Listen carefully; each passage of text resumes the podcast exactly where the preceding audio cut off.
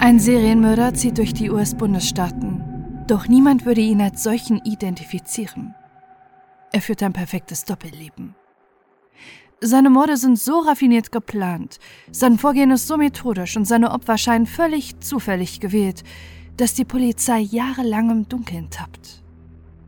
Israel Keys schafft es mit seiner fast perfekten Verbrechensserie, mehr als zehn Menschen in 15 Jahren zu töten, ohne dass jemand die leiseste Ahnung hat, dass ein Serienmörder für die grausamen Taten verantwortlich ist.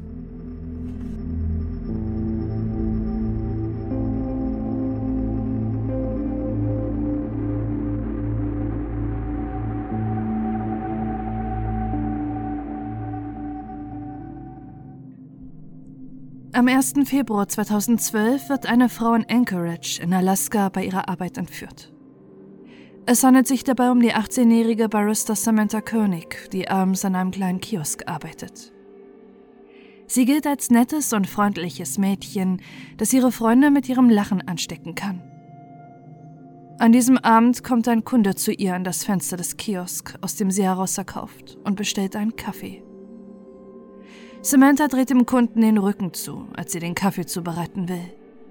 In diesem Moment zückt der Kunde seine Waffe und bedroht die junge Frau.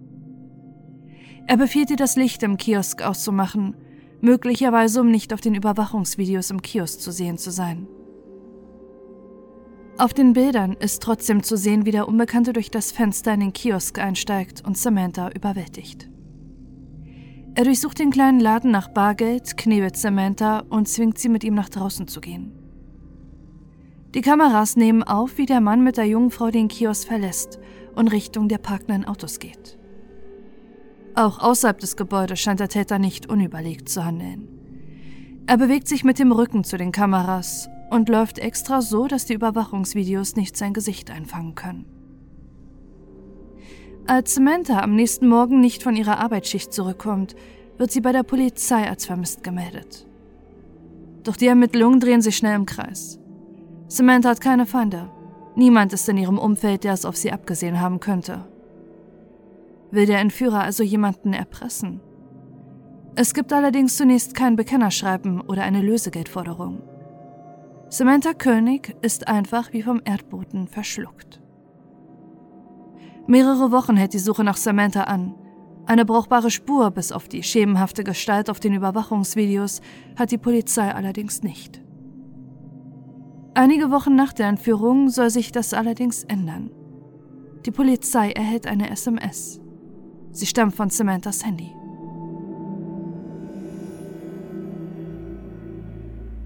In der SMS steht, dass in einem Hundepark in Anchorage unter einer vermissten Anzeige eines Hundes etwas für die Polizei versteckt sei.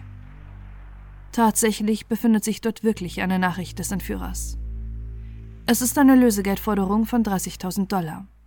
Außerdem ist ein Bild der entführten Samantha dabei.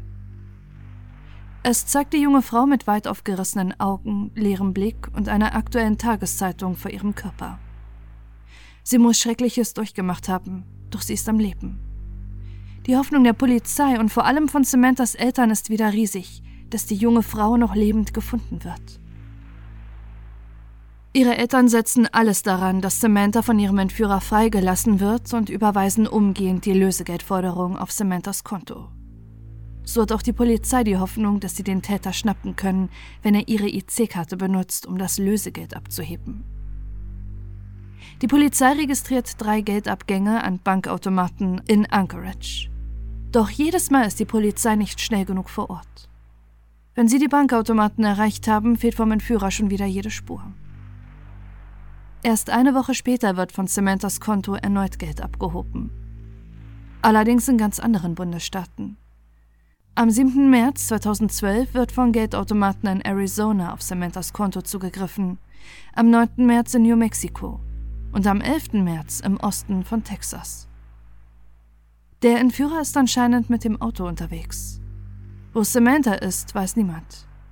Fährt die Entführer mit ihr durch die USA? Oder wird die junge Frau immer noch in Anchorage festgehalten? Ein Durchbruch gelingt den Ermittlern aber schließlich. Eine der Überwachungskameras am Geldautomaten zeichnet zwar nicht den Entführer auf, dafür allerdings sein Auto. Es ist ein neuer weißer Ford Focus.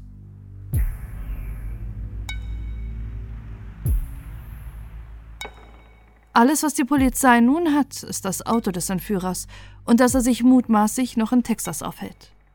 Dort wird eine Großfahndung nach dem Fahrzeug geschaltet und die texanischen Kollegen suchen nach dem weißen Ford.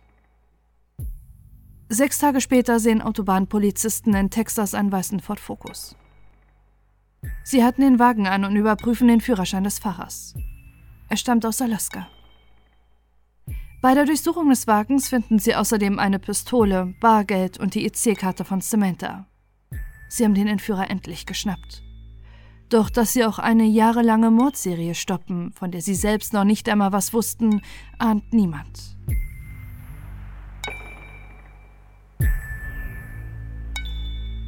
Bei dem Mann handelt es sich um den 34-jährigen Bauunternehmer und Familienvater Israel Keys. Kann ein so unauffälliger Mann eine junge Frau entführen? Und wenn ja, warum? Geldsorgen hat Keys nicht. Israel Keys wird am 7. Januar 1978 in einem Dorf in Utah geboren. Er wächst mit seinen neun Geschwistern in einer strenggläubigen mormonischen Familie auf. Sie leben isoliert im Wald, wo Keys ohne Strom aufwächst. An Technik und moderne Medizin glauben seine Eltern nicht. Außerdem verbieten sie ihren Kindern in eine öffentliche Schule zu gehen oder mit anderen Kindern, die nicht zur mormonischen Gemeinde gehören, zu spielen. Während seiner Kindheit radikalisieren sich seine Eltern in ihrem Glauben und ihrer Lebensweise immer mehr.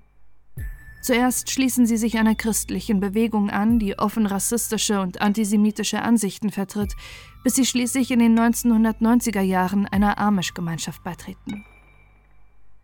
Unter den zehn Geschwistern gehen die Bedürfnisse der einzelnen Kinder völlig unter. Auch die religiösen Ansichten der Eltern lassen es nicht zu, dass die ersten Auffälligkeiten, die Israel bereits als Kind hat, professionell behandelt werden. Bereits als junges Kind beginnt er Tiere zu quälen und zu töten. Ein wichtiges Indiz, was oft mit dem Verhalten von Psychopathen in Verbindung gebracht wird.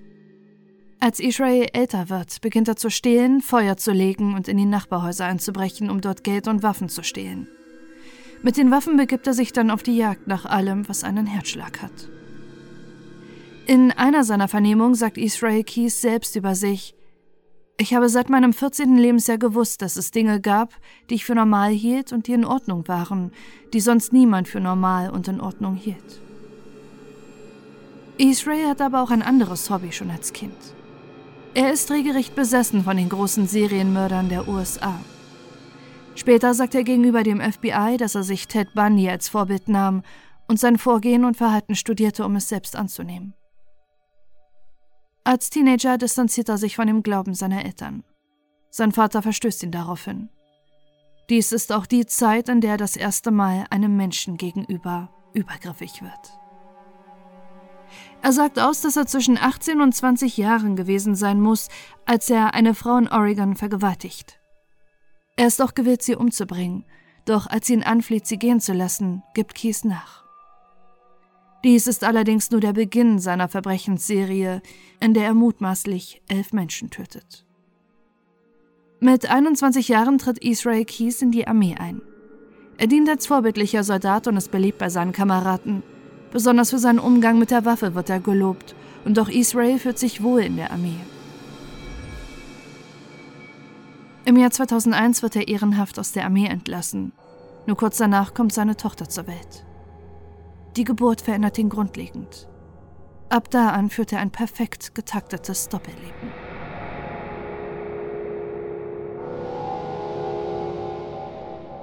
Auf der einen Seite liebt er seine Tochter abgöttisch und ist maßgeblich für die Erziehung verantwortlich. Auf der anderen Seite kommt in ihn immer stärker das Verlangen, Menschen zu töten. Seit er Vater ist, stellt er sich seinen eigenen Verhaltenskodex auf. Niemand soll sein Opfer werden, der selbst Kinder hat. Im Jahr 2007 zieht die Familie nach Alaska und Israel Keys gründet seine Baufirma. Die Familie hat ein gutes Leben und Israel ist geschätzt unter Kollegen und Nachbarn. Niemand, auch nicht seine Frau, weiß von seinem Doppelleben. Am 16. März wird Israel Keys in Texas verhaftet und umgehend zurück nach Anchorage geführt, wo die Verhöre mit dem FBI beginnen. Die Ermittler haben immer noch die Hoffnung, dass die entführte Samantha Koenig noch am Leben sein könnte. Doch Keys zeigt sich zunächst zwar kooperativ, aber brauchbare Informationen gibt er fast nicht. In den Videos von seinen Verhören wirkt er genervt und lustlos. Tagelang weigert er sich zu sagen, was mit der jungen Frau passiert ist. Die Zeit arbeitet außerdem gegen die Polizei, denn sollte Samantha noch am Leben sein und irgendwo versteckt gehalten werden in Anchorage, sind nun mittlerweile Wochen vergangen, ohne die sie möglicherweise Essen und Trinken hat.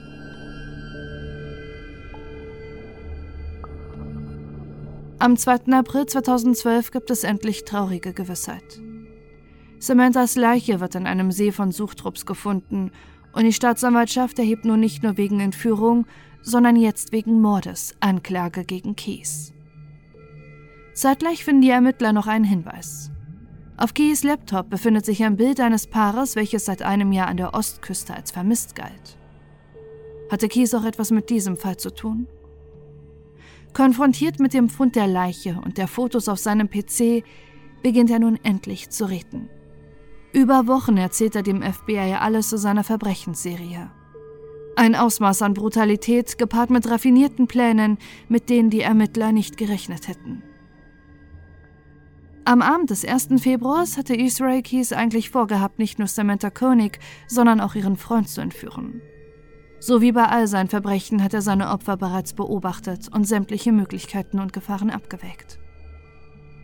Das erste Mal hat er anders gehandelt als bei seinen Taten davor, wenn er methodisch vorging. Dies sollte ihn nun zum Verhängnis werden. Außerdem ist es die erste Tat, die er in seinem Heimatort beging. Während der Verhöre offenbart er den FBI-Ermittlern einen unglaublichen Aufwand, den er zu Morden auf sich nimmt. Er reist durch das ganze Land, wodurch es für die Polizei vor seiner Festnahme unmöglich erschien, die Fälle miteinander zu verbinden. Als er Samantha aus dem Kiosk entführt, verschleppt er sie in seinem Auto und fährt mit ihr zu seinem eigenen Haus, wo er vor seiner Familie den liebevollen Vater abgibt. Auf seinem Grundstück versteckt er die junge Frau in seinem Schuppen, wo er sie fesselt und ein sadistisches Spiel mit ihr spielt. Israel Keys sagt zu ihr, dass er ihr nichts tun will und nur Lösegeld fordern will. Genauso wie in seinem Leben spielt er auch seinem Opfer eine Doppelrolle vor. Als sie sich zu beruhigen scheint und ihm glaubt, dass er ihr nichts tun will, schwankt Kies um und zeigt sein wahres Gesicht. Er vergewaltigt und erwürgt sie anschließend. Er ist sich in dem, was er tut, mittlerweile so sicher und überheblich in seinem Vorgehen, dass es ihm völlig egal ist, dass er die Tat gerade auf seinem eigenen Grundstück verübte und jederzeit seine Tochter oder Freunde in den Schuppen betreten könnten. Samantha ist bereits wenige Stunden nach ihrer Entführung ermordet worden.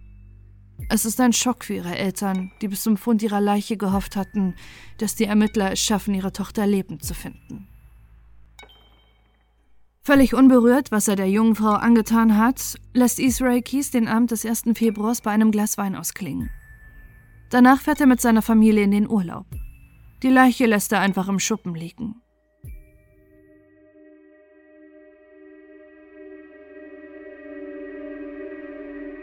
Als er nach dem Familienurlaub zurückkehrt, ist die Tote in seinem Schuppen gefroren. Er hat mittlerweile mitbekommen, dass eine groß angelegte Suche nach Samantha Koenig in Anchorage läuft und sieht darin seine Chance, wirklich Lösegeld zu verlangen. Er taut die Leiche auf, schminkt sie und macht das Foto mit der Zeitung. Es ist eine unglaublich abgebrühte Vorgehensweise, die er den Ermittlern offenbart. Doch das soll noch nicht alles sein. Konfrontiert mit dem Bild des Paares gesteht er auch diesen Doppelmord.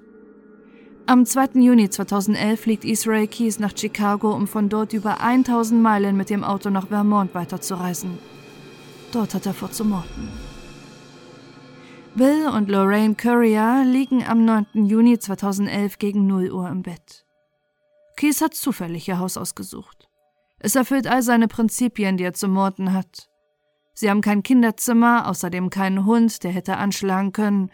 Ebenfalls achtet er darauf, wie die Garage im Haus integriert ist, um leichter ungesehen fliehen zu können. Die Couriers leben bereits viele Jahre zusammen in ihrem Haus. Bill arbeitet an der Universität, Lorraine ist im Gesundheitswesen beschäftigt. Israel Keys hat keinerlei Verbindung zu dem Paar. Zuerst schneidet er die Telefonleitung des Hauses durch. Danach schlägt er die Scheibe an der Tür ein, öffnet sie und dringt in das Haus der Couriers ein. Er fesselt beide und zwingt sie in sein Auto zu steigen. Am nächsten Tag fehlt von den Couriers jede Spur.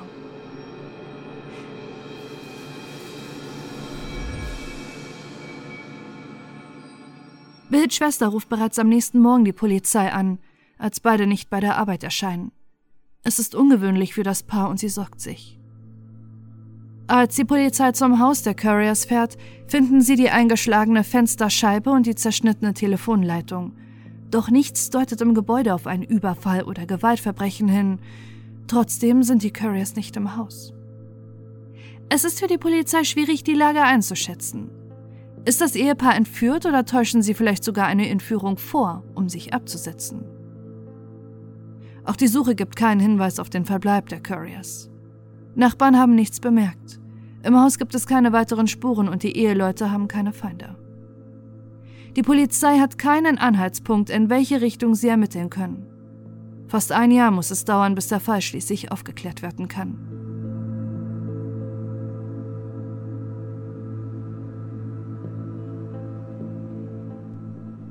Erst äußert sich Keys nur vage zu den Couriers, gibt dann aber umfangreich zu Protokoll, was geschehen ist. Er hat das Ehepaar in seinem Mietwagen entführt und fährt sie zu einer verlassenen Farm. Zuerst führte er Bill Curry ans Haus und fesselte ihn dort. Währenddessen hatte es Lorraine geschafft, aus dem Auto zu fliehen und rannte in Richtung Straße. Als Keys das mitbekam, steigerte das seine Brutalität. Er schleifte Lorraine in das Haus, vergewaltigte und erwürgte sie und erschoss anschließend Bill Courier.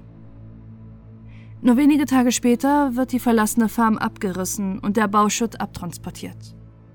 Dort hatte Israel Keys auch die Leichen der Couriers versteckt. Ihre Körper werden nie gefunden. Als das FBI ihm von der erfolglosen Suche der Leichen berichtet, lacht Keys im Verhör. Ich fühle mich fast schuldig, das kostet den Steuerzahler viel Geld. Von Reue ist keine Spur. Die Ermittler sind schockiert von der Brutalität, aber auch davon, wie durchdacht Keys bei seinen Morden vorgeht. Immer wieder gestalten sich die Verhöre mit ihm als schwierig. Bis auf diese drei Opfer können seine anderen Morde nie aufgeklärt werden. Immer wieder macht er nur vage Andeutungen, wo er noch mordete. Die Namen würde er angeblich nicht mehr wissen. Die Ermittler gehen aber davon aus, dass er sie anlügt. Israel Keys ist besessen davon, die Berichterstattung über seine Opfer zu verfolgen und empfindet Freude daran zu sehen, wie die Ermittler im Dunkeln tappen. Seine Überheblichkeit, dass er es schafft, perfekte Morde zu begehen, will er auch in den Vernehmungen aufrechterhalten. Er sagt aus, dass er knapp weniger als ein Dutzend Menschen ermordet hat. Im Gefängnis malt er aus seinem eigenen Blut ein Bild mit zwölf Totenschädeln. Das FBI geht davon aus, dass er damit sich und seine Opfer darstellen will. Somit wären es elf Menschen gewesen, die er tötete. Im Gegensatz zu vielen anderen Serienmördern hat er bei der Auswahl seiner Opfer kein Muster. Er mordet so, wie es ihm gerade passt und die Opfer an seinen Verhaltenskodex passen. Er achtet sogar darauf, dass seine Opfer sich nicht ähneln, damit die Polizei nicht von einem Serientäter ausgeht. Auch ein Motiv hat er nicht. Er tötet aus purer Mordlust. Laut Keys hätte er noch vier Menschen in Washington umgebracht. Im Jahr 2009 hätte er angeblich eine Frau an der Ostküste ermordet, deren Leiche er in New York versteckte. Mittlerweile gehen die Ermittler davon aus, dass es sich bei ihr um die im April 2009 vermisst gemeldete Deborah Feldman handelte, die in New Jersey lebte. Sie passt zu Israel Keys Kodex. Er gesteht der Polizei außerdem, dass er vorhatte, Alaska zu verlassen. Er wollte in Regionen ziehen, in denen durch Wirbelstürme Häuser brach liegen. Dort hätte er zum einen mit seiner Baufirma gute Aufträge bekommen, zum anderen wäre es sein nächstes Ziel, ein Haus zu errichten, in dem er seine Opfer gefangen hält. Auch der Aufwand, den Israel Keys für seine Mordserie auf sich nimmt, ist für die Ermittelnden völlig neu. Immer wieder reist er in andere Bundesstaaten, um dort Opfer zu finden. Die Planung ist dabei so umfangreich und detailliert, wie es das FBI vorher nie kannte. Sein umfangreiches Wissen über Serienmörder wie Ted Bundy und seine Recherche zur Arbeit des FBIs nutzt er dabei aus, um sich selbst als Mörder zu perfektionieren. Wenn er auf Reisen geht, bedeutet das nicht, dass er morden wird. Wenn er eine Gegend gefunden hat, die er als passend ansieht, vergräbt er seine sogenannten Kill-Kits. Seine Kill-Kits sind Eimer, in denen er Waffen, Kabelbinder und Chemikalien für seine Morde versteckt. Manchmal lagern sie dort jahrelang ehe Keys zuschlägt und seine Kids wieder ausgräbt. Bis heute wurden nur wenige seiner Kill-Kits von der Polizei gefunden. In mindestens vier Bundesstaaten sollen diese noch vergraben sein. Wenn Keys reiste, nahm er immer den Akku seines Handys heraus und bezahlte stets im Bar. Bis auf seinen letzten Mord, der ihn schlussendlich genau deshalb überführte. Später wurde außerdem festgestellt, dass Israel Keys noch ein Magenband hatte und in Mexiko eine Klinik für plastische Chirurgie besuchte. Es wird angenommen, dass Keys sogar Eingriffe in Kauf nahm, um der perfekte Mörder zu werden. Es gibt Hinweise darauf, dass er in der chirurgischen Praxis in Mexiko seine Fingerabdrücke hat ändern lassen und sich permanent Körperhaare entfernen ließ, um weniger DNA am Tatort zu hinterlassen. Auch sein Magenband wirft Fragen auf, denn Kies war schon immer sehr schlank und hätte dies nicht aus gesundheitlichen Gründen gebraucht. Mittlerweile gehen die Ermittlerinnen davon aus, dass er es sich einsetzen ließ, um weniger Hunger zu haben und länger ohne Hungergefühl seine Opfer zu beobachten und ihre Lebensgewohnheiten auszuspionieren. Acht Monate wird Israel Keys verhört.